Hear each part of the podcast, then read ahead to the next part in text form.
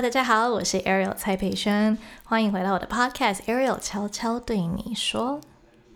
这一集呢，我们要延续上一集跟妈妈的温馨母女对谈。上一集比较是属于在讲爱情啊，然后还有聊到爸爸妈妈的爱情故事，真的是觉得非常感人。所以错过的话，记得要回去上一集听哦。那么这一集呢，要来延续，然后我也跟妈妈聊了比较多以前我们小时候成长的一些故事，还有一些挑战，包括在加拿大的一些生活点点滴滴，很精彩哦。那我们就来继续听下去。首先呢，想要问妈，就是在带着我跟 Kelvin 长大的过程，有没有碰到一些困难或者是有趣的故事呢？养育孩子哦，像你们哦，将来你们自己有小孩子，你就会知道，去养育小孩哦，本身就是一个一个很甜蜜的过程。我常常在讲说，孩子就是很甜蜜的负担，尤其看着你慢慢长大，我现在就会很怀念啊，怀念哎过去，尤其 Calvin 现在不在身边嘛，我就想到说以前啊放像我们放假的时候，像你们放春假或者暑假呃或者寒假，我们常常就开着车就到西雅图去。然后我们就沿途呢，其实也没有特别的，我们就订了订了饭店，然后我们就去住，然后就逛，有时候到海边，有时候到公园，然后我们就吃吃喝喝这样子，没有特定特定的说一定有特别的行程，可是就是一个家人可以在一起，我就觉得很幸福。我还记得以前的每一次呢，我就会在车上呢，呃，因为从呃 Vancouver 到 Seattle 大概我们要开。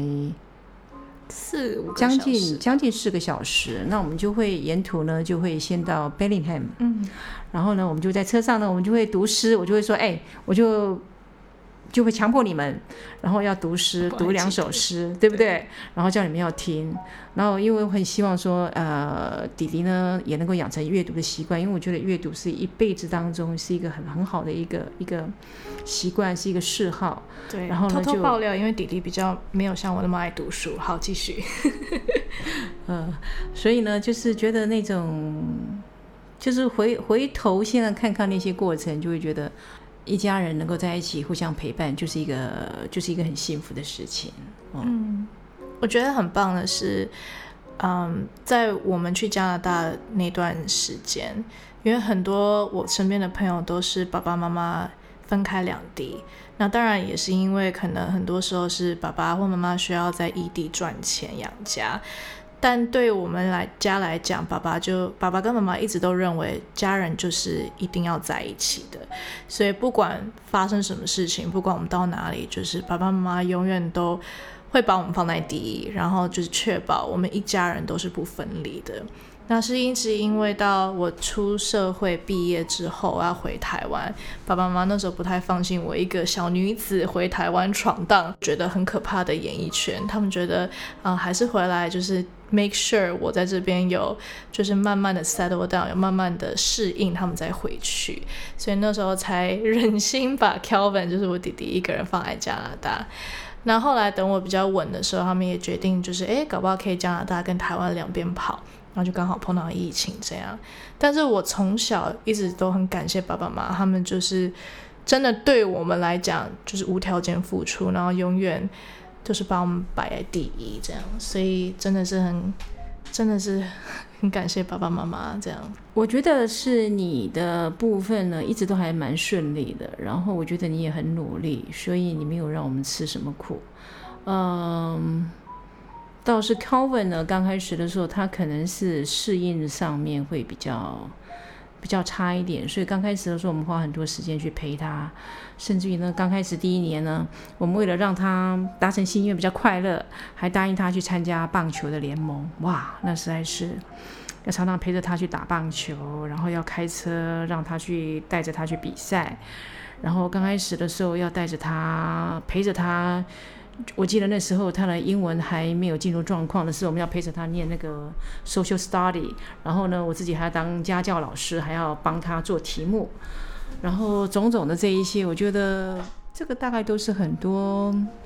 呃，移民刚开始的时候，孩子们碰到的一些困难，但是我觉得现在回想也是很很快乐啦。然后还有是你们，我觉得你们在那边看着你们这样子来成长，然后融入那边的学校生活，然后后来很快乐，然后也都很有成就，在学校也非常的活跃，当然我们就觉得很开心，所以我们也参与了这段过程。现在回想起来，其实都蛮美好的。嗯嗯，尤其像小时候啊，比如说你很小的时候，因为你什么活动都要参加，然后我记得那时候。反正小学嘛，就只有半天嘛。然后呢，就是吃完饭回来，吃过饭了以后呢，然后你就下午就有好多好多的节目哦。从游泳课，礼拜一到礼拜六，然后游泳课啦、溜冰课啦、画画啦，然后还有什么芭蕾舞啦，哇，还有真的是从头到尾就是就是就陪着你去玩这些东西。然后这个过程当中呢，其实也蛮快乐的。然后就这样子，好像我自己也参与了一部分。那都还挺美的。嗯，妈妈也是一个很正能量的人，就是我想可能也是她的正能量，呃，常常在生命当中，我在我生命当中也蛮激励我的，就是他好像可以，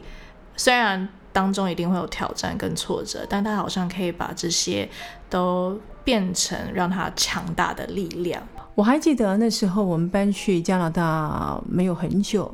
我们住在。北温哥华就是所谓的 North Vancouver，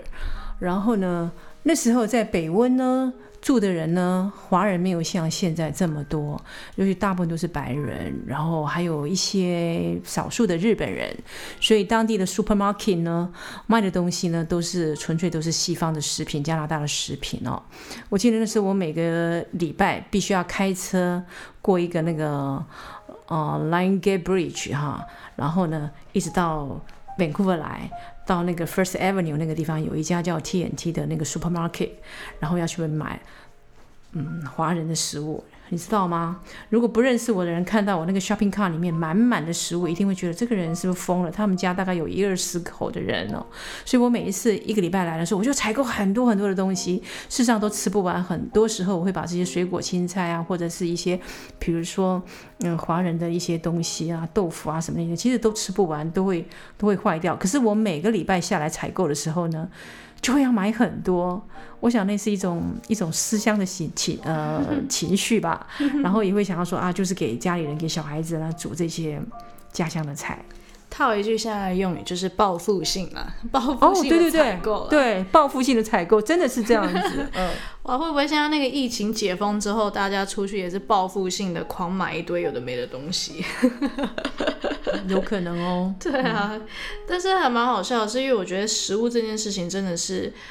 我觉得不同文化对于那个食物的，就是执着，真的是。不容小觑。怎么说呢？就是我还记得我们那一阵子在加拿大的时候，因为对于温哥华的人，呃，最近的 getaway 就是最近可以去快速度假的地方就是西雅图。然后我们每次开车三四个小时去西雅图的时候，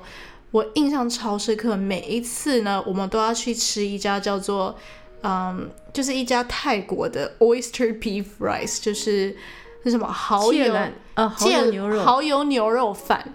为什么会去 Seattle 专门吃这个呢？所以我们第一次去 Seattle 的时候，那时候我就精心的安排，我们全家就是要去很多不同的餐厅吃饭啊，就是要特别去品尝西雅图他们的，比如说 clam chowder，就是它的那个叫什么？那 clam 是什么？蛤蜊吗？蛤蜊浓汤，嗯，然后要吃它的 mac and cheese，就是那个起司通心粉，嗯哼，然后有各式各样的什么 sandwich 啊，burger 啊，然后还有嗯意大利面啊，就都是很西式的食物。结果好像过了一整天之后呢，就是爸爸妈妈跟 Kelvin 就开始抱怨说。拜托，不要再让我们吃这些西式的食物，我只要饭，你只要给我任何一点就是华人的食物就好。结果呢，就是在我们大家都很就是就是很 desperate 的情况下，我们居然找到了一家就是真的是很小的一家店家。它就是有在卖泰国的食物菜，对，然后它里面就有饭，然后 那一瞬间，那个爸爸妈妈跟 Kevin 就好像 挖到宝，你知道吗？就是他们就立即就进去那个店，然后就把那一家的那个蚝油牛肉饭讲到好像是全世界最美味的蚝油牛肉饭。是，啊，所以到后来呢，每一次我们再回到西雅图的时候呢，我们一定要去光顾那一家。事实上，后来吃你也觉得也平平无奇，可是可是就是有那样的一个纪念性，你就觉得每一次去的时候就要去再回味一下。对，真的是很好笑欸，因为我每次都觉得很 ridiculous，我们就开大老远到西雅图，就是去吃那一个蚝油牛肉饭，就是那是必指定的行程，这样，所以还蛮有趣的。每次想到这个，啊、也是因为食物这件事情，就是可能当初回到加拿大比较不适应当地的一些饮食习惯，所以妈妈。才在家里每天需要煮饭，才会煮出一手好菜啊！就算到现在，真的是哇，感谢妈妈在家可以煮这么好吃的饭，让我永远都不需要进厨房。好啦，我觉得那烤箱的部分我可以就是 handle 一下。前阵子有研究一下，嗯，可以烤一个好吃的，那叫什么 bread pudding 面包布丁，因为我们家买、终于买了烤箱。对，所以大家可以期待一下，之后我会用烤箱继续烘焙出什么料理呢？厨房的部分就交给妈妈就好了。OK，然后呃，最后也想要其实跟妈妈聊到，嗯，我每次上访谈节目都会被问到，诶，你做音乐的时候，爸爸妈妈有过反对的声音吗？其实刚开始的时候我们是反对的，所以每一次你在讲说你要做音乐啊，你要写歌啊什么的，我们就听听而已，然后就笑一笑。我跟爸爸每次都相视一笑，想说，哎呀，过一阵子他大概就兴头就会过了。因为对我们而言呢，我们觉得你从小就想要当医生，然后你有自己的目标，你要追求你自己的工作，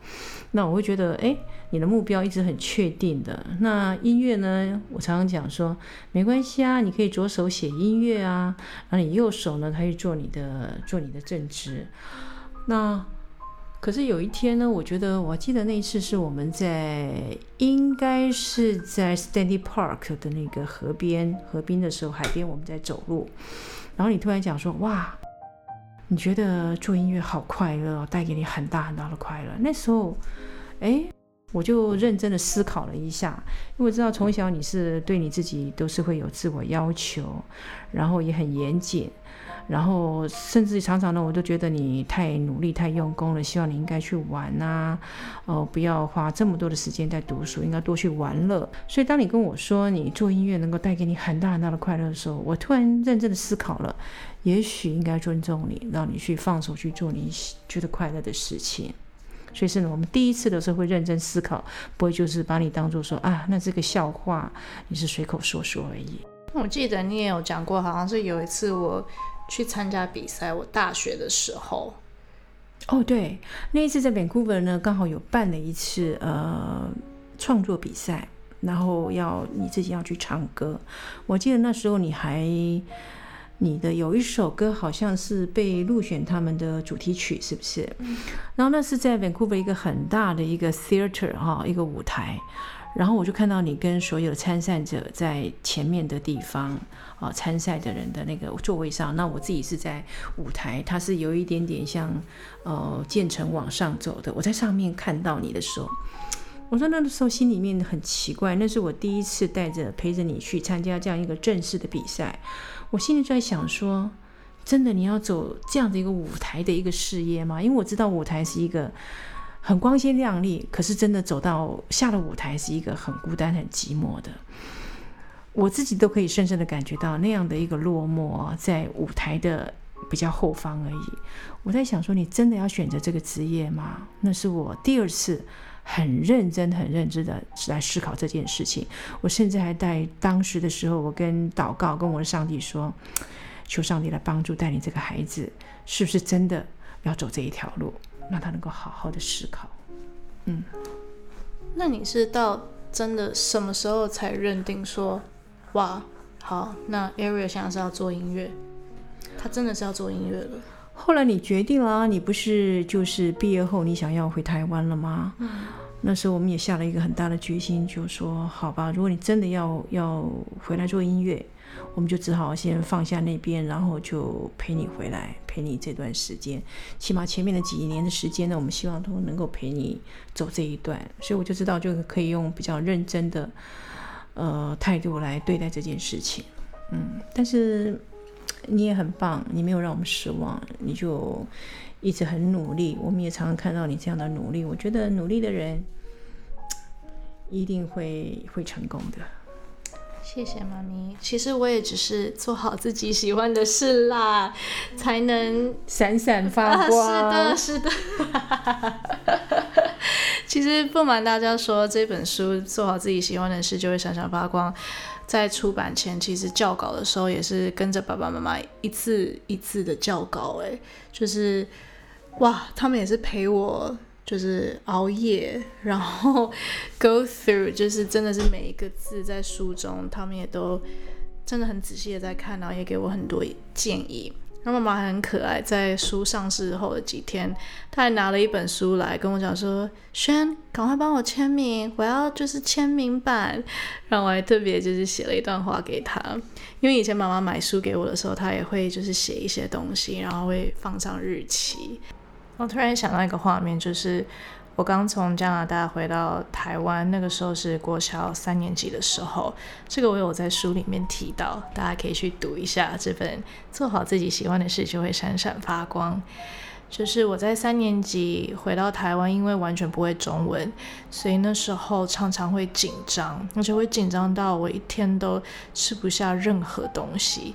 那其实那时候靠着的是妈妈，她。啊，中午都会送便当，而且他不是只是送便当哦，他会开车到停车场，然后请我去停车场跟他一起在车上吃饭，因为他知道这样可以让我比较不会那么紧张，比较不会那么焦虑。所以我其实，在刚开学回到台湾那一两周都是这样度过的，不然我可能就是身体会出状况，因为我完全没有办法吃任何东西。所以每次想到那个画面的时候，我都会觉得很感动。因为其实不是只有那个举动，而是后来不管我做什么事情，就是爸爸妈妈他们都一直是我最大的支柱。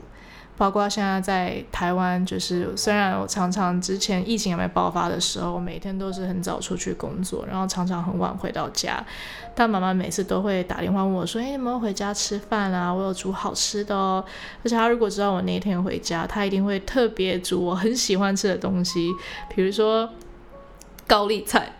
好，我必须说，可能大家听到高丽菜觉得哈，就高丽菜，但不不不，我从国小开始，我每次只要是吃到妈妈的炒高丽菜，我真的觉得是全天下最美味的东西。我还在那个时候，嗯，我们毕业纪念册上面写说，你最爱吃的菜是什么？最爱吃的食物，我真的是写妈妈炒的高丽菜，所以到现在我还是常常会嚷着说：“妈妈，我要吃炒高丽菜。”我们今天中午是不是就是吃炒的高丽菜？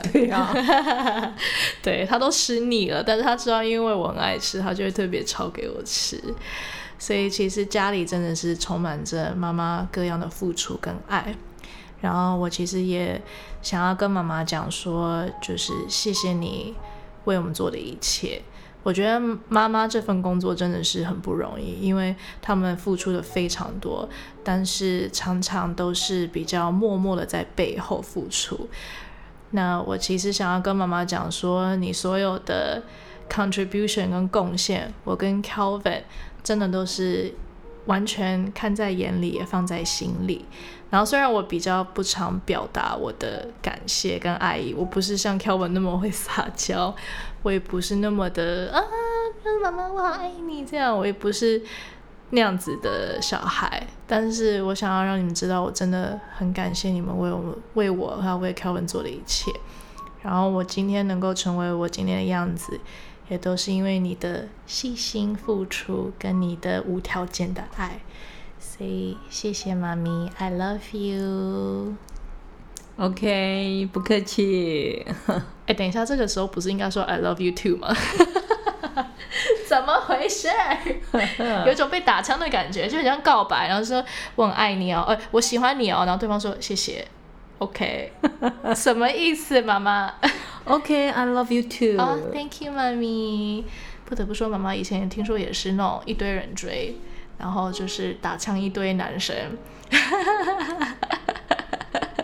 所以刚刚那句话才那么顺口吧？OK，Thanks。好了好了，Anyway，今天很开心可以跟妈妈就是稍微母女的，嗯，heart to heart talk，算是呃叫什么谈心吗？嗯，谈心。对啊，然后希望大家也喜欢今天就是比较。chill 温馨的这一集 podcast，然后记得要 subscribe，记得要订阅频道，然后记得留下五颗星，还有留言跟我们说任何你想跟我分享的事情，或你听到这一集任何的感想。那谢谢你们今天的收听，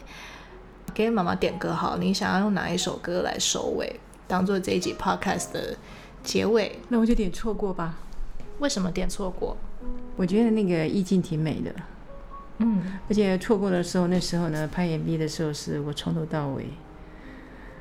从很早到很晚，我都陪在旁边，所以我印象非常的深刻。嗯，真的错过吧？好，哇，对，突然拍 MV 的点点滴滴都浮现了。谢谢妈妈，那个时候也是参与很重要的一部分。好，那就把这首《错过》送给大家，希望大家都不要错过哦。爱要及时哦，感谢的话也要及时讲哦。好啦，妈咪，I love you，Thank you for everything，I love you too。好啦，那我们就下次见喽，大家，拜拜，拜。